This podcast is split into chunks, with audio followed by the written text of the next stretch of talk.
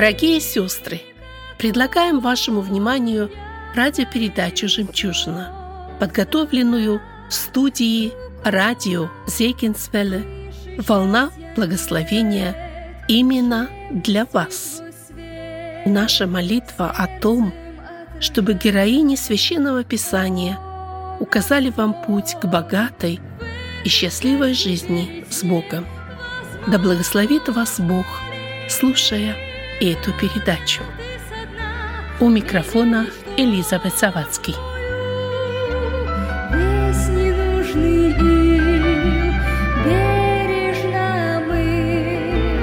И.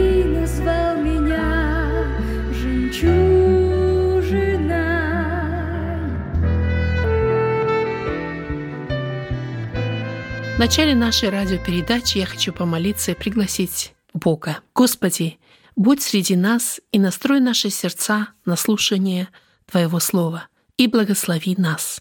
Аминь. Сегодня хотелось побеседовать с вами о женщине, история которой нам записана в 4 царство, 6 главе с 24 по 30 стихи. Я прочитаю этот отрывок.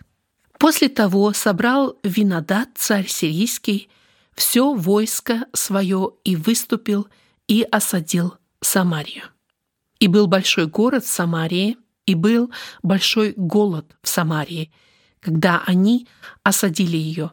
Так что ослиная голова продавалась по 80 сиклей серебра, и четвертая часть каба голубиного помета по пяти сиклей серебра. Однажды царь израильский проходил по стене, и женщина с воплем говорила ему, «Помоги, господин мой царь!» И сказал он, «Если не поможет тебе Господь, из чего я помогу тебе? С гумна ли? Сточила ли?»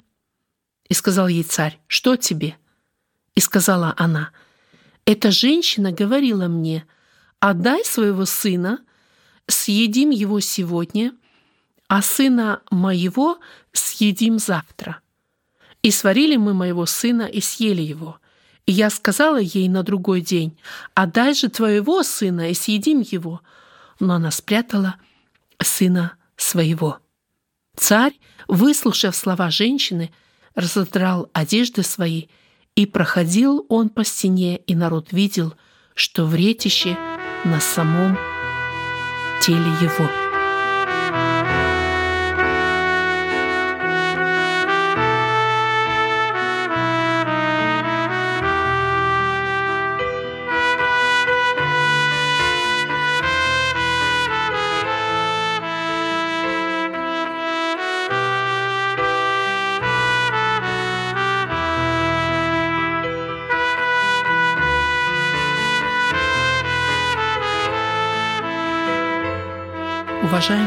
Радиослушатели, ужасающая история, которая Библия нам здесь повествует.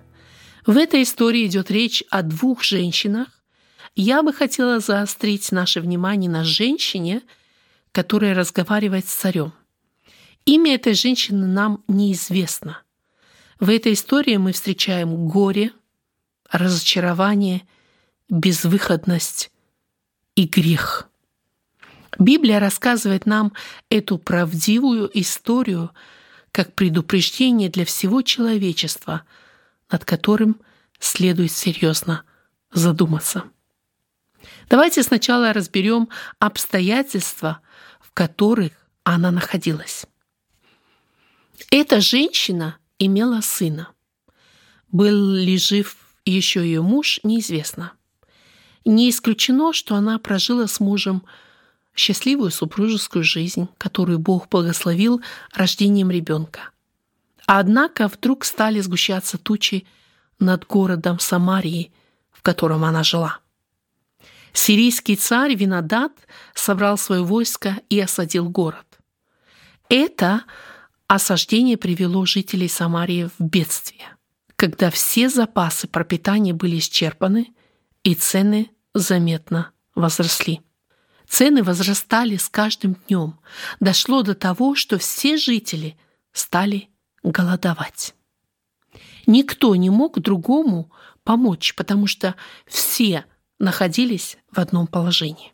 Каждая женщина ложила вечером детей спать в надежде на завтра. Но каждому известен обман такого сна, как это выражает пророк Исаия.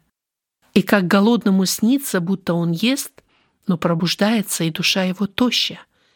И как жаждущему снится, будто он пьет, но пробуждается, и вот он томится, и душа его жаждет. Исайя 29.8. Люди находились в безвыходной ситуации, так как никто не знал выдержанность врага, который только и ждал того, пока все жители умрут голодной смертью. Для врага это осаждение означало победу без боя. Для жителей же города были голод и жажда намного опаснее, чем вражеские оружия. Так и было в этой истории. Голод был настолько невыносим, что эти женщины договорились утолить голод своими младенцами. Эта действительность заставляет всех ужаснуться. С другой стороны, это выражает всю серьезность этой ситуации для жителей Самарии. У нас невольно возникают следующие вопросы. Почему Бог допускает это бедствие дойти до такого предела и не помогает? Забыл ли Он совершенно свой народ? Чтобы ответить на эти вопросы, рассмотрим вначале возможное отношение этой женщины к Богу. Потому что о ее отношении к Богу прямо не упоминается, нам следует исследовать религиозную ситуацию всего народа в это время. Город Самария, в которой жила эта женщина, как это уже упоминалось, был столицей Северного Израиля. В это время правил царь Иорам – сын Ахава, который был безбожным царем. Библия охарактеризует его такими словами «делал неугодное в очах Господних». Четвертое царство 3.2. Хотя Библия далее добавляет, что он не так плохо поступал, как его отец и мать, снял статую Ваала, но и дала поклонство золотым тельцам, как это ввел Иераваам в Самарии, продолжалось что было в очах живого Бога мерзостью. В это время также жил Илия. Победа Илии над пророками Ваала на горе Кармил были народом уже забыты, и даже слова, которые они воскликнули «Господь есть Бог, Господь есть Бог», тоже были забыты. В это время Бог избирает верного ему пророка Елисея который творит открыто много чудес. Незадолго до осаждения Самарии он приводит все сирийское войско в город к царю и требует, чтобы царь накормил врагов и отправил назад к государю своему. Четвертое царство, шестая глава, с 8 по 23 стих можем мы это прочитать. Это большое происшествие не могло остаться от народа неуслышанным. Почему я об этом рассказываю? Народ знал об идолопоклонстве, а также от Елисея и о живом Боге. И в это время, как и в другие времена, народ имел свободную волю и мог выбрать, какому Богу он хочет служить. Богу отцов их и пророка или же другим богам. В этом городе, несомненно, были такие, которые были Богу и его пророку послушны, о которых Бог чудно заботился, и в это трудное для всех время. У Бога есть пути и выход из положения для каждого в отдельности. Если мы подумаем о санамитянке, которой Елисей, которая жила также во время Елисея, который Елисей посоветовал в период голода выйти отсюда и пожить в другом месте. Так она сделала. Также и вдова из Сарепты, когда в ее городе был голод, была Богом через пророка Илию чудесным образом обеспечена пропитанием. Бог заботится о своих детях в таких трудных ситуациях. Я уверена, что если и в Самарии были такие женщины и семьи, которые верно служили Богу, Он и о них заботился в это время. Итак, исходя из этого, можно предпочесть, что эта женщина из нашей истории благополучные дни не искала Бога, проводила свою жизнь, живя в свое удовольствие, избегала всякого контакта с всеми известными мужем Божьим Елисеем, и так постепенно ее вера в живого Бога, который может помочь и заступиться, ослабла, исчезла. Она была настолько далека от Бога, что даже в трудностях не вспоминает и не просит у Него о помощи. Она не молится Богу, мы не читаем этого. Отчаяние может довести человека до крайности. Голод тоже. И вот читаем, к ней обращается одна женщина с советом сегодня съесть ее ребенка, а завтра она отдаст своего ребенка, чтобы ими утолить свой голод. Это ужасно.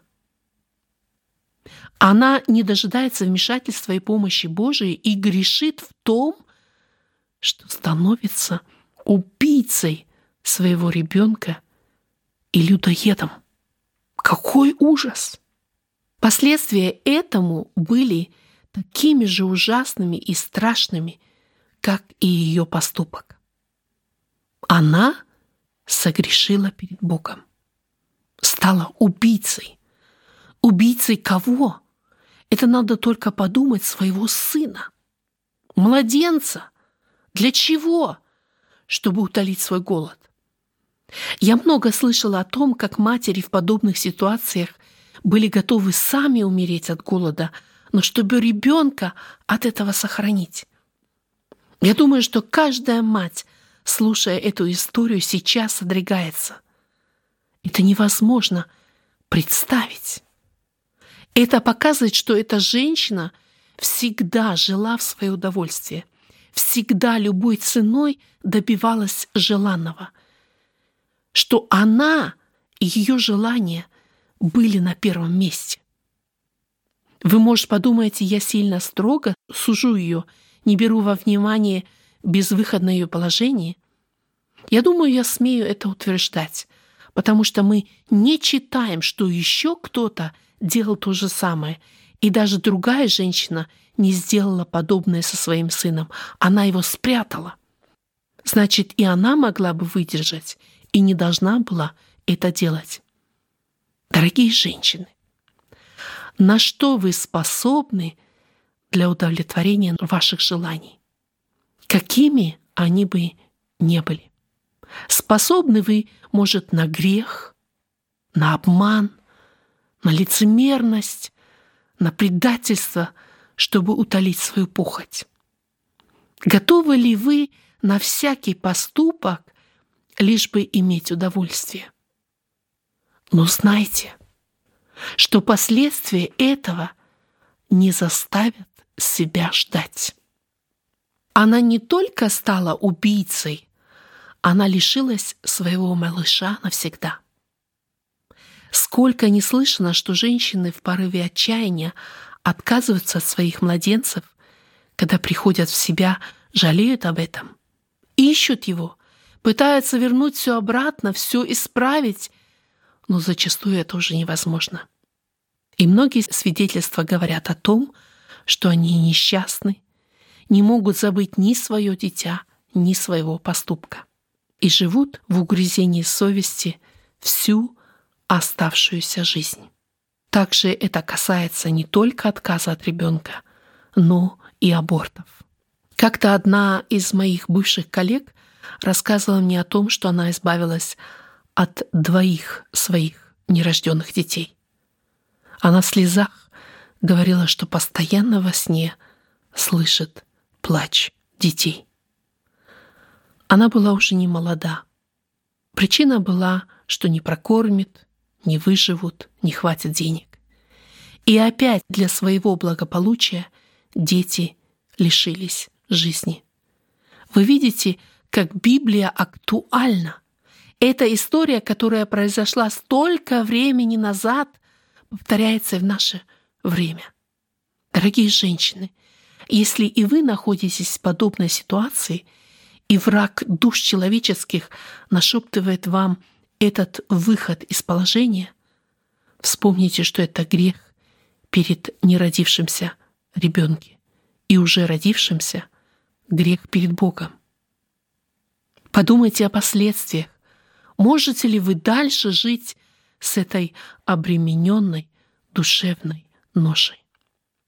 В-третьих, последствия в-третьих, она была обманута другой женщиной, которая спрятала своего сына. Можно, конечно, как-то ее выгородить и сказать, что искушение было слишком невыносимо. Конечно, это было очень тяжелое время, но были другие матери, которые на Божие вмешательство и помощь взывали и надеялись. Даже та женщина, от которой исшел этот план сварить детей, как я уже говорила, не допустила сделать это с ее ребенком. Если другие женщины этого не сделали, то и она не была вынуждена делать этот поступок. Четвертое последствие. На другое утро она также чувствовала голод. Я думаю, что это самое-самое, что это было самое страшное последствие. Она думала, все, нашла выход из положения. Но это была только иллюзия, самообман. Она потеряла своего малыша навсегда, а на следующее утро голод все так же протягивал к ней руки.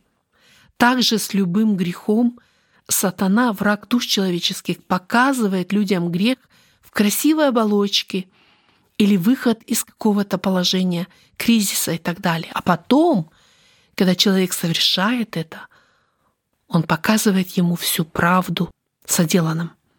Сатана — это соблазнитель. Библия говорит о нем так. Иоанна 8,44.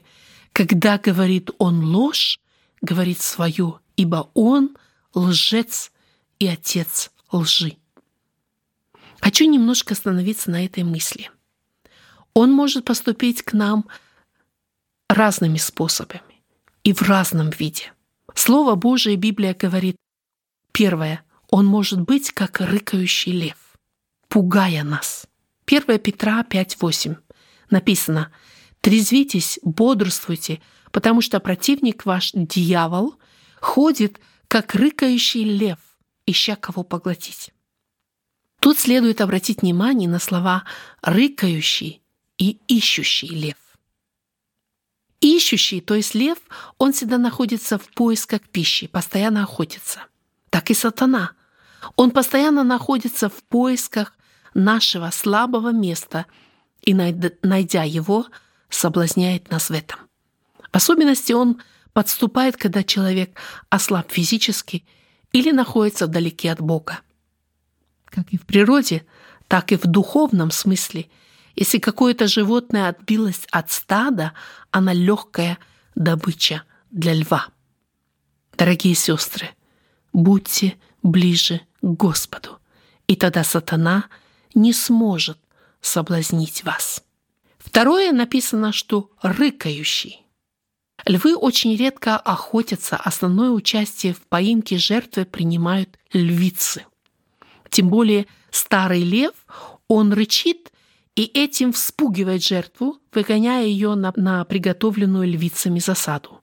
И это подтверждает место из Псалма 9, 30 стих, говорит «подстерегает в потаенном месте, как лев в логовище, подстерегает в засаде, чтобы схватить бедного, хватает бедного, увлекая в сети свои». Когда я это узнала, что лев только рычит, только вспугивает – это меня очень успокоило и ободрило. То есть сатана, он рычит. Он только нас пугает. А сделать он ничего не в силах. потому что Он побежденный Иисусом враг. Не бойтесь рыкающего льва. Бог Иисус Христос в силе нас от Него защитить, потому что Он победитель. Второй вид сатаны – это хитрая змея. Послание 2 Коринфяна, 11 главе, 3 стихе написано «Но боюсь, чтобы как змей хитростью своею прельстил Еву, так и ваши умы не повредились, уклонившись от простоты во Христе». Я думаю, здесь нечего добавить, так все ясно, как он может нас хитростью обольстить. Третий вид сатаны опять-таки находим во втором, во втором послании к Коринфянам в 11 главе в 14 стихе. И неудивительно, потому что сам сатана принимает вид ангела света. Но в каком виде бы он ни предстал перед нами, его намерения всегда одни и те же, чтобы украсть, убить и погубить. Он никогда не заинтересован о решении нашей проблемы, не печется о нашем здоровье. Его цель, еще раз повторяю, убить и погубить, нарушить нашу жизнь, нашу связь с Богом, соблазнить на грех, запачкать нашу совесть, лишить мира и так далее. Иисус же говорит в Иоанна, «Я есим пастырь добрый». Пастырь добрый полагает жизнь свою за овец. Я пришел для того, чтобы имели жизнь и имели с избытком. Я не могу не обратиться сейчас к тем, кто еще вдалеке от Бога. Бегите к Нему, в Его объятия, и Он поспешит к вам на помощь.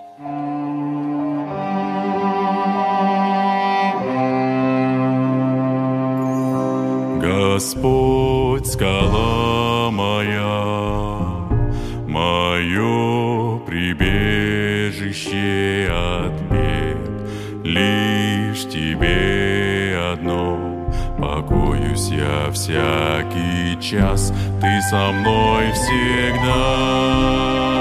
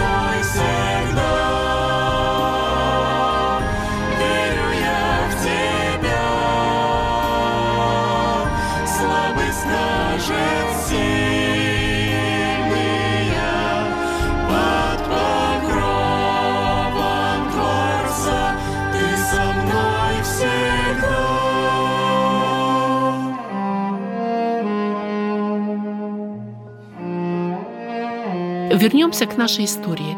Вы знаете, меня удивляет в этой истории то, что в отчаянии она способна на все, но только она не идет к Богу. Почему она не взывает к Богу? Сколько людей ничего не хотят знать о Боге, но в трудную минуту все-таки взывает к Нему.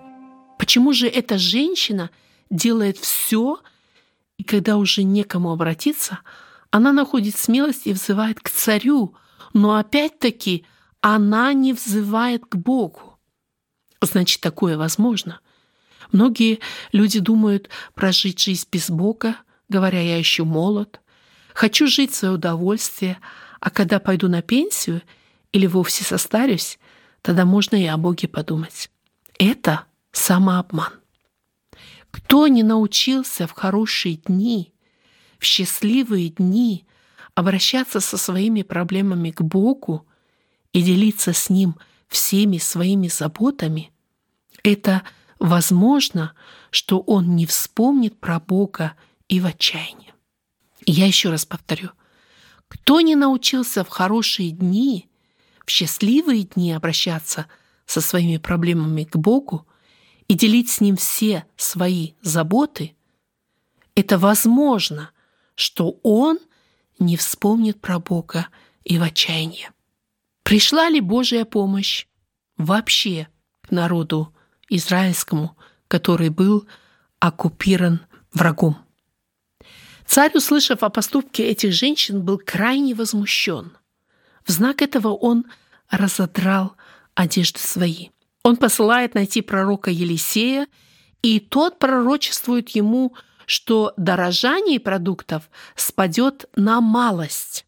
Четвертое царство, 7 глава, 1 стих. «И сказал Елисей, «Выслушайте слово Господне, так говорит Господь, завтра в это время мера лучшей муки будет по сиклю и две меры ячменя по сиклю у ворот Самарии, что было очень дешево. Пророчество Елисея исполнилось на следующее утро в точности. Первый вопрос. Что же сделал Бог, как Он помог своему народу в такой, как на наш взгляд, безвыходной и ужасной ситуации? А вы знаете, у Бога не бывает безвыходного положения. И Бог решает проблемы очень просто. Библия нам в этой истории все подробно описывает. Итак, 4 царство, 7 глава, с 3 по 16 стих. Читаю. Что же произошло в Самарии? Четыре человека прокаженных находились при входе в ворота, и говорили они друг другу, что нам сидеть здесь, ожидая смерти. Если решится нам пойти в город, то в городе голод, и мы там умрем. И если же сидеть здесь, то также умрем. Пойдем лучше в стан сирийский, то есть в стан врага. Если оставят нас в живых, будем жить, а если умертвят, умрем. И встали в сумерки, чтобы пойти в стан сирийский.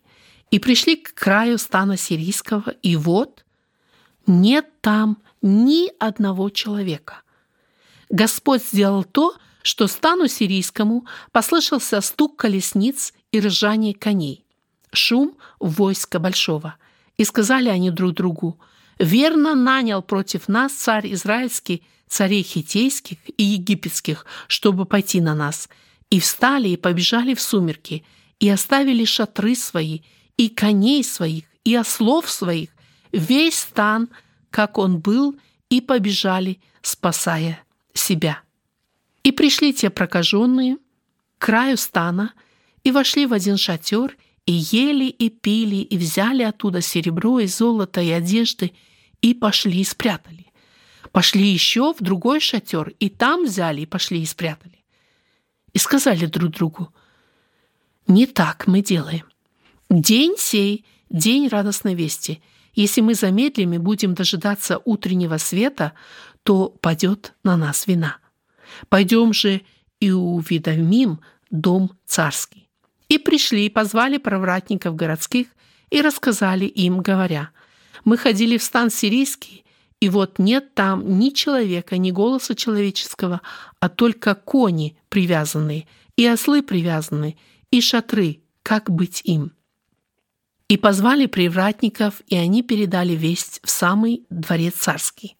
И стал царь ночью и сказал слугам своим, «Скажу вам, что делают с нами сирияне». Они знают, что мы терпим голод и вышли из стана, чтобы спрятаться в поле, думая так. Когда они выйдут из города, мы захватим их живыми и вторгнемся в город. И отвечал один из служащих при нем и сказал, пусть возьмут пять из остальных коней, которые остались в городе, и пошлем и посмотрим.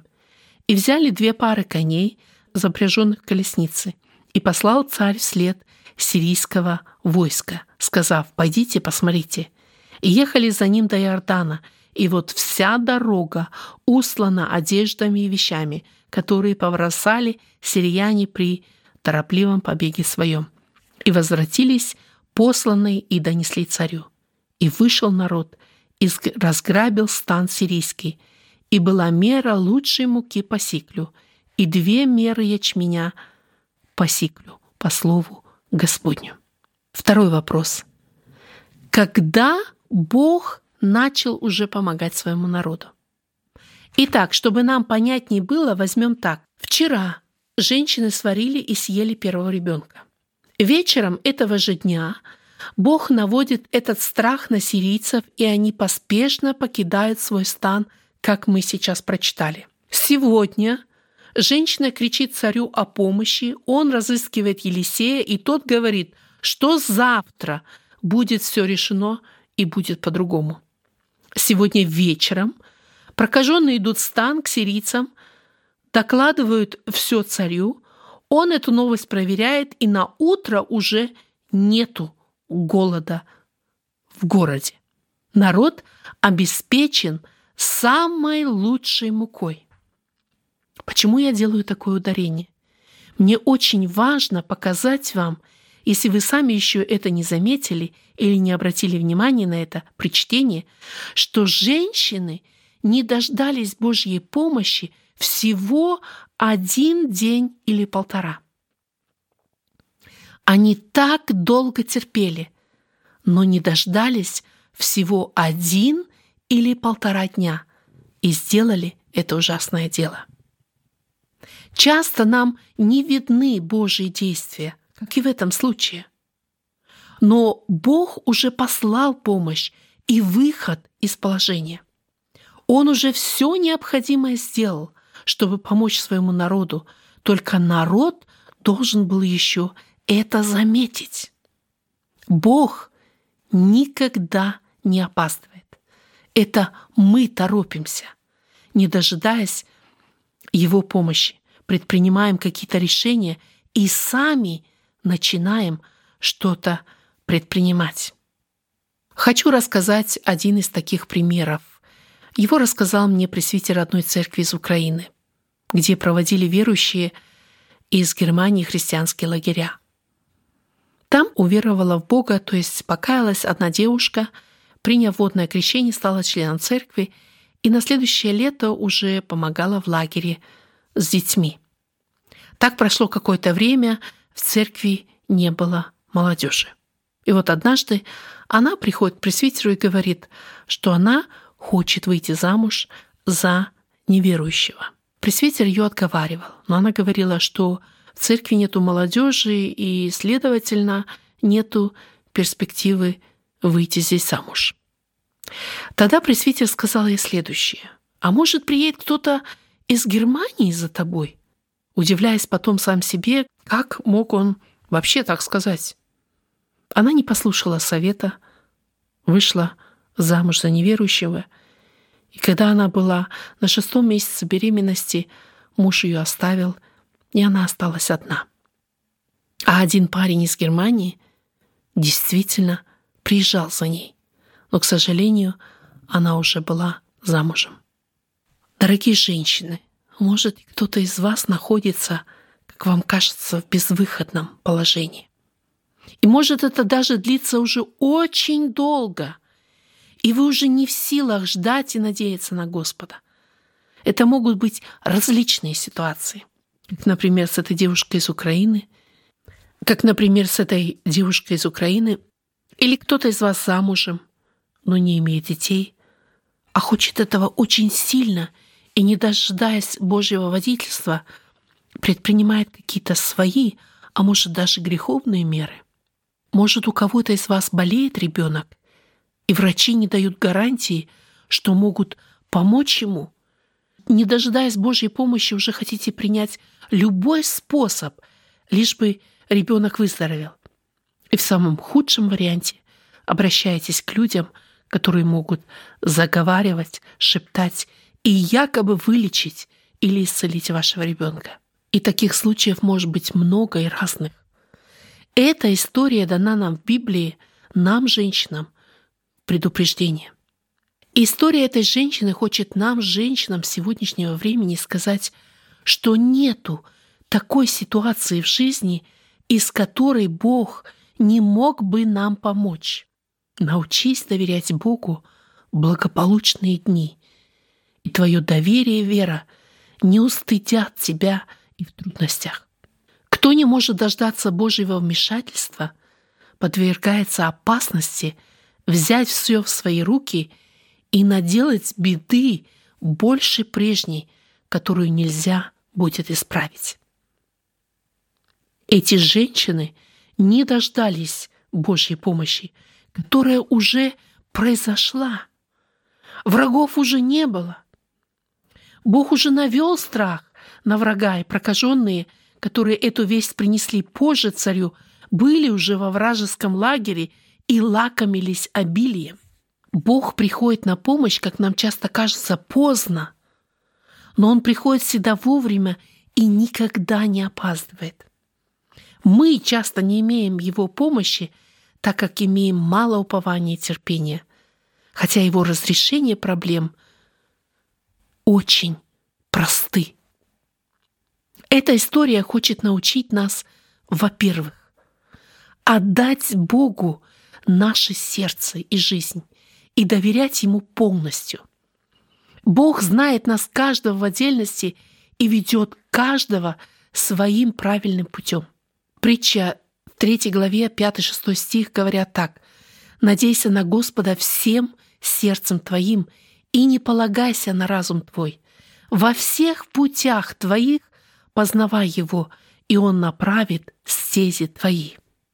Эта история хочет научить нас, если кто-то тебя соблазняет к греху и даже предлагает свою поддержку и помощь, не соблазняйся. Ты будешь так же обманута, как эта женщина. На это Библия дает такой совет. Лучше уповать на Господа, нежели надеяться на человека. Псалом 117.8. Эта история хочет научить нас в-третьих, Сатана предлагает много, но слово свое не держит. Он предлагает самообман. Держись советов и Слова Божия. Ибо Слово Господне право, и все дела Его верны. Псалом 32.4. В-четвертых, научитесь доверять Богу и не действовать самостоятельно. В-пятых, Будь бдительным и на страже сердца своего, чтобы кто не обольстил тебя. И шестое. Мы часто слышим, жизнь так коротка, наслаждайся ею.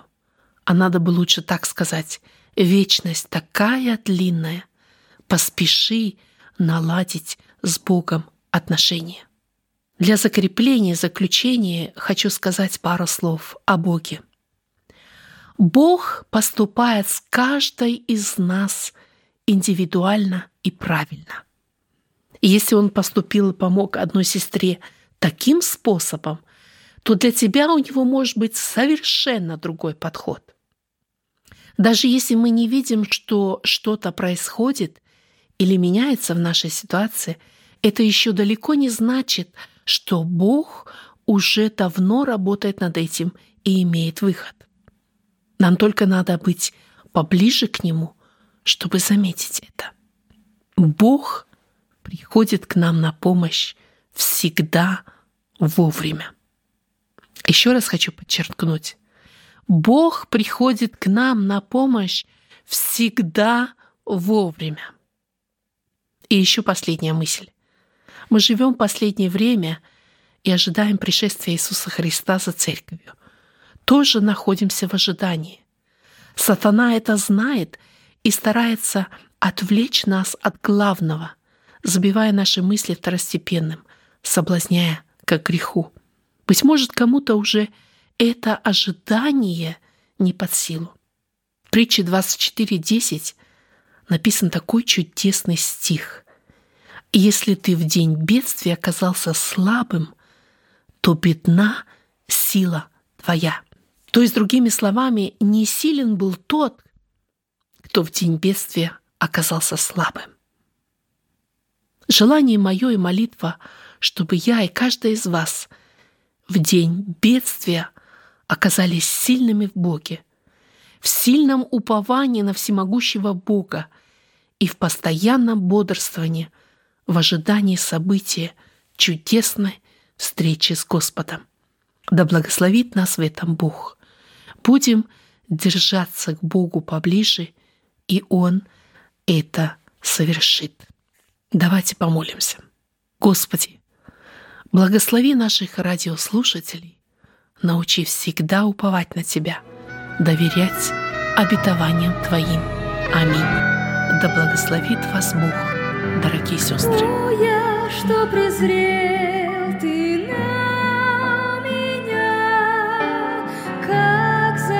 заметил ты песчинку малую в глубине морской, средь толпы людской, я брела забытая. Уважаемые сестры, на сегодня мы прощаемся с вами. Желаем обильных Божьих благословений. Вы слушали радио Зегенсвелле «Волна благословения», программа «Жемчужина». Мы будем очень благодарны, если вы поделитесь с нами вашими услышанными молитвами или о чудесном Божьем водительстве в вашей жизни.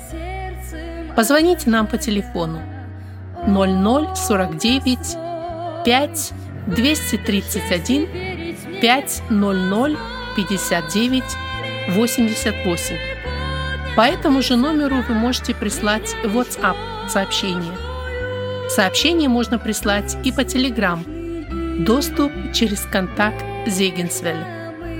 С вами была Элизабет Завадский. До новой встречи в эфире.